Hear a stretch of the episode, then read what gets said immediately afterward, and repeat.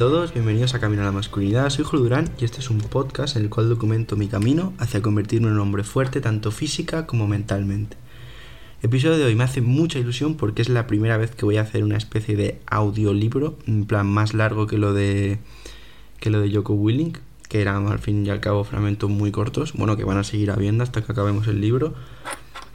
Pero os quería leer, empezar a leeros, que ya lo comenté en otro episodio, el libro de Jordan Peterson, ¿de acuerdo? Porque muchas veces lo recomiendo, pero sé que hay veces que si no escuchas antes, o sea, si no sabes cómo es el libro, no lo compras.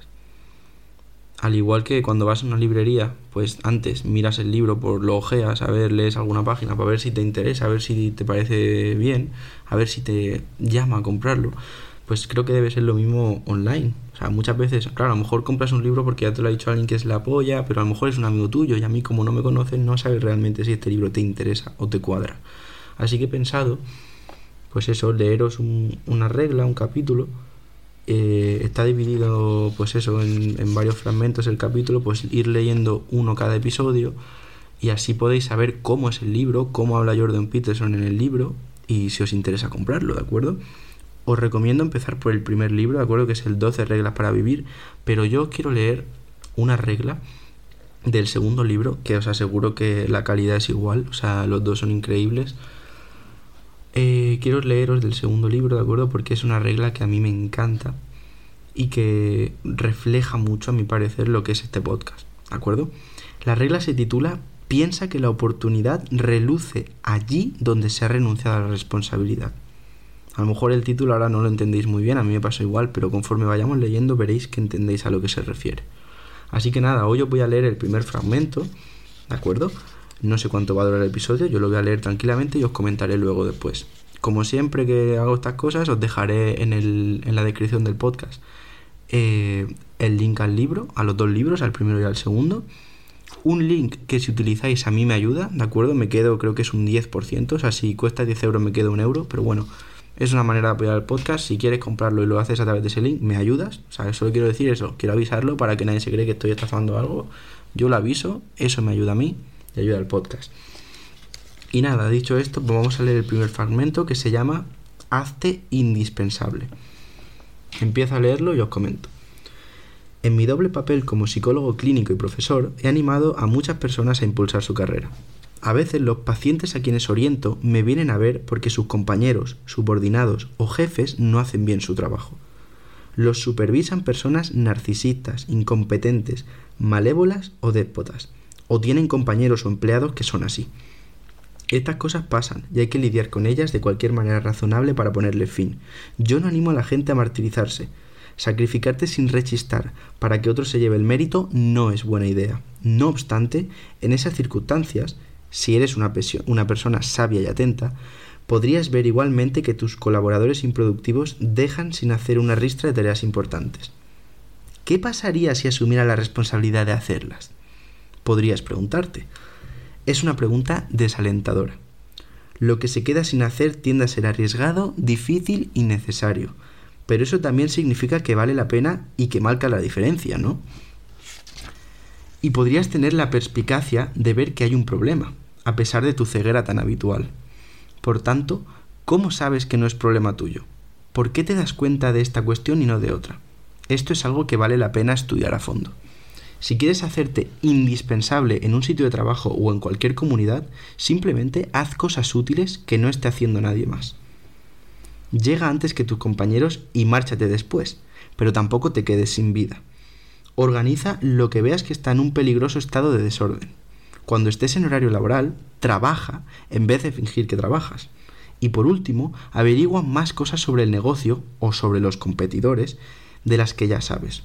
Con eso te harás indispensable, serás un engranaje vital. La gente lo notará y empezará a apreciar lo que has conseguido con el sudor de tu frente. Puede que no sea capaz de asumir algo tan importante, podrías objetar. ¿Y si empezaras a convertirte en una persona que sí fuera capaz? Podrías comenzar intentando resolver un problemita, algo que te carcoma y que creas que podrías arreglar. Podrías empezar enfrentándote a un dragón de un tamaño que sí puedas derrotar. Una serpiente pequeña tal vez no haya tenido tiempo de amasar un montón de oro, pero podría haber algún tesoro que llevarse de todos modos, además de una buena probabilidad de, triunfar. y no tanto de morir abrasado de un mordisco. En circunstancias razonables, asumir la responsabilidad sobrante es una oportunidad de hacerse indispensable de verdad. Luego, si quieres negociar un aumento o más autonomía, o más tiempo libre ya puestos, puedes ir a ver a tu jefe y decirle, estas son 10 cosas que eran urgentísimas, todas vitales y las estoy haciendo todas. Si me ayuda un poquito, seguiré. Incluso puede que mejore. Y conmigo mejorará todo, incluso su vida. Y entonces, si tu jefe tiene algo de sentido común, y a veces lo tienen, tu negociación llegará a buen puerto. Así es como funcionan estas cosas. Y que no se te olvide, no andamos cortos de personas genuinamente buenas que están encantadas de poder echar una mano a alguien y servirle apoyo. Es uno de los placeres verdaderamente altruistas de la vida y no hay que subestimar su profundidad, ni hay que despreciarlo con ese cinismo barato camuflado de sabia y de caída resignación. Parece que el significado que mejor sustenta la vida se halla en la asunción de responsabilidad, cuando las personas echan la vista atrás para ver lo que han conseguido, con suerte piensan, pues hice eso y sirvió para algo. No fue fácil, pero valió la pena. Es extraña y paradójica la relación recíproca que subsiste entre el valor de algo y la dificultad para lograrlo. Figuraos la siguiente conversación. ¿Quieres algo que sea difícil? No, quiero algo que sea fácil. Según tu experiencia, ¿lo fácil ha valido la pena? Pues no, la verdad es que no mucho. Entonces, mira, quizá te interese buscar algo difícil. Creo que ese es el secreto que se esconde tras la razón del propio ser. Lo difícil es necesario. Por esto nos imponemos limitaciones adrede y de buen grado. Cada vez que jugamos a algo, por ejemplo, aceptamos una serie de restricciones arbitrarias. Nos constreñimos y limitamos y exploramos las posibilidades que se abren. Esto es lo que constituye el juego. Sin reglas arbitrarias no funciona. Las aceptas voluntaria y absurdamente, como en el ajedrez. Solo puedo mover el caballo en una L. Qué ridículo, pero qué divertido. Porque aunque suene extraño, no tiene gracia si puedes mover cualquier pieza donde te dé la gana. Si puedes hacer cualquier jugada, deja de ser un juego. Ahora bien, una vez permites ciertas limitaciones, empieza el juego. Acéptalas, en términos más generales, como una parte necesaria del ser y una parte deseable de la vida. Asume que, al aceptarlas, puedes trascenderlas. Así podrás jugar como es debido al restringido juego. Esto no es solo importante a nivel psicológico, ni es solo un juego ni por asomo. La gente necesita que las cosas signifiquen algo, pero los problemas también necesitan ser resueltos. Desde el punto de vista psicológico, es muy saludable encontrar algo relevante, algo por lo que valga la pena sacrificarse, o sacrificar algo, algo que valga la pena afrontar y asumir. Pero el sufrimiento y la maldad de esta vida son reales, con las terribles secuelas de lo real, y nuestra capacidad para resolver problemas, afrontándolos y asumiéndolos, también es real. Al asumir la responsabilidad podemos encontrar un camino que valga la pena. Mejorar nuestro sino personal en términos psicológicos y aliviar de verdad lo que ha ido fatal. Así matamos dos pájaros de un tiro. Este ha sido el primer fragmento que os he leído de, de Jordan Peterson, ¿de acuerdo? Me gusta muchísimo este libro, de verdad lo digo. Eh, he de deciros también que las reglas quizá no os ha parecido increíble, pero conforme va avanzando el capítulo mm, va dando más tips, ¿no? Más trucos, más consejos que son increíbles. La verdad que yo de estos libros de Jordan Peterson he aprendido muchísimo y me han servido muchísimo, muchísimo. ¿Qué nos viene a decir esta regla y qué hemos hablado ahora? Básicamente es el hecho de que lo he comentado muchas veces, pero muy resumido y la manera en la que yo lo entiendo es la siguiente. Tienes que buscar algo en la vida que perseguir, algo que valga la pena y algo que te haga ser responsable, algo que te haga estar firme y hacer las cosas que tienes que hacer. Porque en la vida mm, sufrimiento va a haber, siempre, siempre. Pero si tienes un objetivo y algo que dé sentido al sufrimiento, que al fin y al cabo es ese objetivo, es ese propósito, la vida va a ser más fácil, porque el sufrimiento va a estar ahí, pero va a ser por algo. ¿De acuerdo? Eh, es lo que dice al final, lo tengo subrayado en el libro. Al asumir la responsabilidad podemos encontrar un camino que valga la pena. ¿Qué significa el asumir la responsabilidad? Asumir la responsabilidad significa, por ejemplo, lo que he hecho con, con el podcast. Mi vida está siendo mucho mejor ahora porque tengo una responsabilidad que es seguir este podcast y no parar y ayudar a gente. Y sé que si no lo hago, estoy fallando. Entonces muchas veces a lo mejor que no quiero entrenar o que me da pereza hacer algo, lo hago por esto, lo hago porque me interesa y lo hago porque sé que va a ayudar a gente en un futuro. Al igual que por ejemplo ahora con lo de la Guardia Civil que os he comentado, que si alguno no lo ha escuchado, pues simplemente se me ha plantado delante la oportunidad de ser teniente, teniente de la Guardia Civil, cuando acabe la carrera y, haga, y si consigo pasar la oposición, pues se me ha puesto delante esta oportunidad y es algo que también está dando ahora sentido a, mi vida. está dando sentido al sufrimiento de, por ejemplo, tener que ir a entrenar cada semana. ¿De acuerdo? Hay que asumir responsabilidad. O sea, si yo ahora me propongo hacer una oposición, estudiar para la oposición y prepararme para ello, es una responsabilidad. Porque al fin y al cabo es mi futuro. Entonces, ayuda tanto en la vida encontrar algo así. Yo es algo, ya os digo, que está mejorando mucho mi vida por eso también, porque tengo como un objetivo. ¿De acuerdo? A lo mejor ahora no sabes qué hacer, no tienes ni idea. Pues empieza, hay uno que es súper fácil, de verdad que es muy fácil y lo podemos hacer todos. Todos. Y es necesario, sobre todo si eres un hombre, estás escuchando esto, es necesario, que es ir al gimnasio.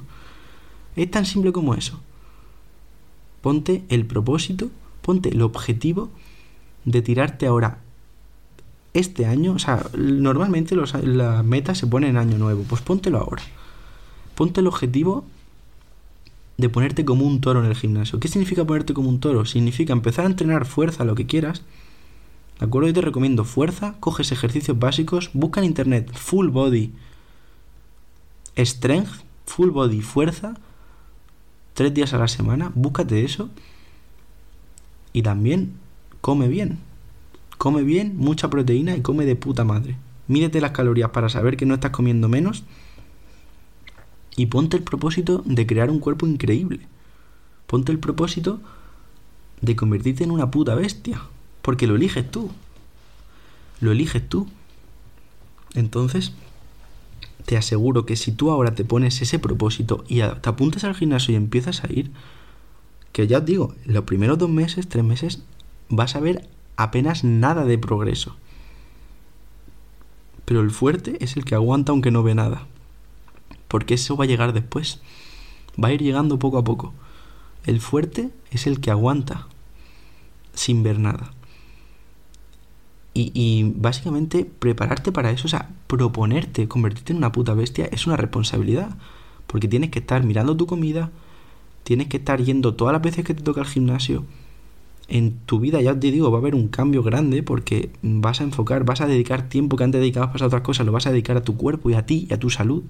Es una responsabilidad ya, es un lugar por el que empezar. ¿De acuerdo? Entonces eso va a dar mucho sentido a tu sufrimiento. Y además, que ya te lo he dicho muchas veces, el ir al gimnasio cuando va pasando el tiempo, vas cogiendo confianza, todo mejora, todo mejora. Y si somos hombres no podemos ser flojos, tenemos que ser fuertes. Estamos hechos para eso. Pues vamos a aprovechar nuestra genética, vamos a aprovechar que podemos hacer eso y vamos a hacerlo. No digo que las mujeres no puedan ser fuertes, porque hay mujeres mucho más fuertes que yo y que muchísimos hombres, obviamente. Pero este podcast va dirigido a hombres, pues hablo a los hombres y punto. Tienes la suerte de tener una capacidad grande. Métete al gimnasio, tío. Empieza por ahí. Y eso es asumir una responsabilidad. Y lo que dice el libro es lo siguiente, lo he, dicho ya antes, al asumir la responsabilidad podemos encontrar un camino que valga la pena. Céntrate en eso y luego te irán viniendo cosas. Irán apareciendo otras cosas en tu vida que te den sentido al sufrimiento. Pero empieza por eso, es muy fácil, no tienes que buscar nada más. Ni un trabajo ni nada. No tienes que pensar en ser guardia civil, ni en ser policía ni nada. Empieza por eso. ¿De acuerdo? Y, y ya verás que vas a mejorar mucho, tío. Yo a mí me ha pasado. O sea, yo nunca he estado depresivo, ¿de acuerdo? Pero sí que hay épocas en las que he estado pues más, más triste, más tristón, sin ganas de hacer nada. No sé si te suena esto, pero esto de que estás en tu casa, no quieres salir, estás todo el día con el móvil, estás aburrido, te aburres, no sabes qué hacer, te cansas de YouTube, te cansas de Netflix, te cansas de Twitch, te cansas de todo. Mm, lo mejor que haces es jugar a la Play durante 10 horas.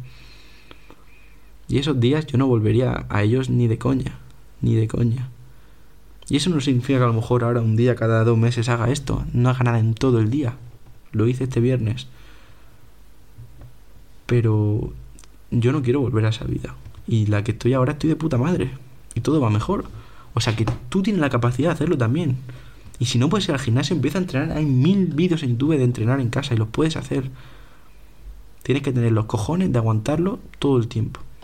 Tienes que tener los cojones de tener el valor, o sea, los huevos de decir, yo ahora me voy a poner fuerte y me da igual lo que me digan, lo que me diga mi padre, lo que me diga mi madre, lo que me diga fulanito, que me digan que he cambiado, me da igual. Te tiene que sudar la polla lo que piensen de ti. Y esta es la manera de empezar a cambiar. Si estás triste o simplemente no estás contento o no estás disfrutando de la vida, haz eso. Gimnasio, come bien y ponte la meta, yo qué sé, de pesos, de número de repeticiones, de lo que quieras, pero ponte metas, ponte objetivos y empieza ya. ¿De acuerdo?